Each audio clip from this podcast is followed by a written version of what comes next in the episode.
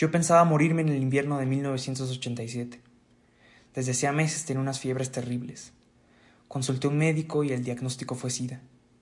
Como cada día me sentía peor, compré un pasaje para Miami y decidí morir cerca del mar. No en Miami específicamente, sino en la playa. Pero todo lo que uno desea parece que por un burocratismo diabólico se demora aún la muerte. Con ese párrafo empieza antes de que anochezca, la autobiografía de Reinaldo Arenas, que terminó de escribir en 1990, unos días antes de suicidarse, no en Miami sino en Nueva York.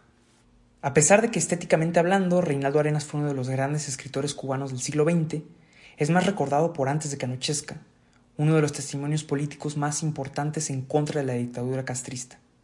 En él Reinaldo Arenas incluso recalca que el único responsable de que se suicidara fue Fidel Castro.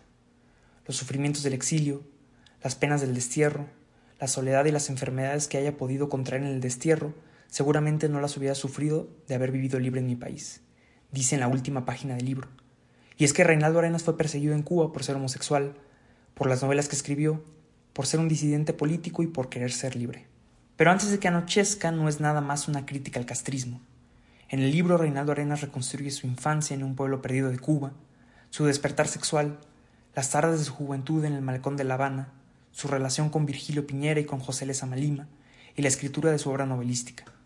También reconstruye el acoso que vivió por parte de los escritores afines al régimen, sus días en los campos de trabajo forzado o en la cárcel, su huida de la isla a los Estados Unidos y los acontecimientos que lo fueron orillando al suicidio.